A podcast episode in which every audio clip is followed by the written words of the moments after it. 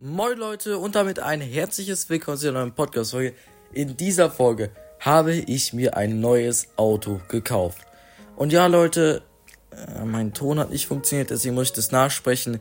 Ich hoffe, ihr seid mir nicht böse, aber ja Leute, ich würde sagen, auf geht's. Leute, ich konnte mich zwischen zwei Autos einfach nicht entscheiden. Ich habe die ganze Zeit geguckt, was besser ist und so.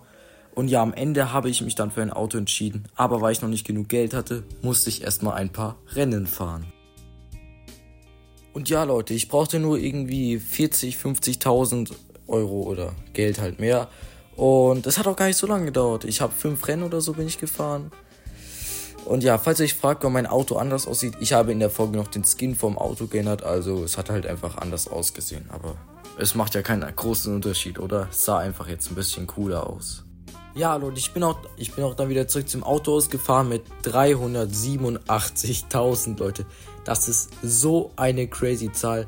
Aber ja, Leute, und zwar, ich habe mich für ein Auto entschieden, das ähm, ein relativ gutes Handling hat. Es gab Autos, die schneller sind, aber dieses Auto hatte halt schon so das beste Handling, so hatte eine gute Beschleunigung, konnte man auch sehr gut upgraden. Das war so für mich das Wichtigste. Und zwar war es der Opera, ähm, ein sehr, sehr gutes Auto.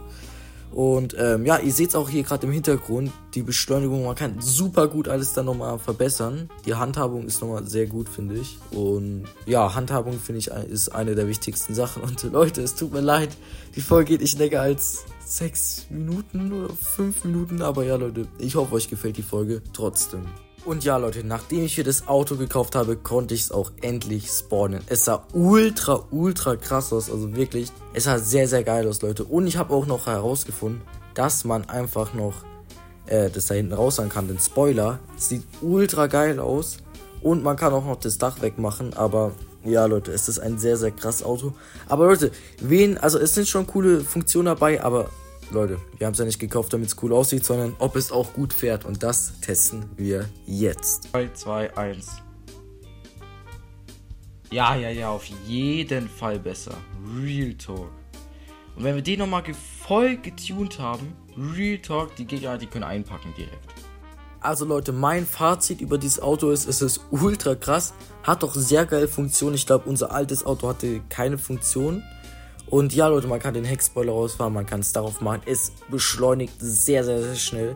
Und ihr müsst jetzt auch mal nachdenken, unser altes Auto war fast voll getuned und dieses Auto ist noch nicht mal getuned. Also das ist übelst stark, Leute.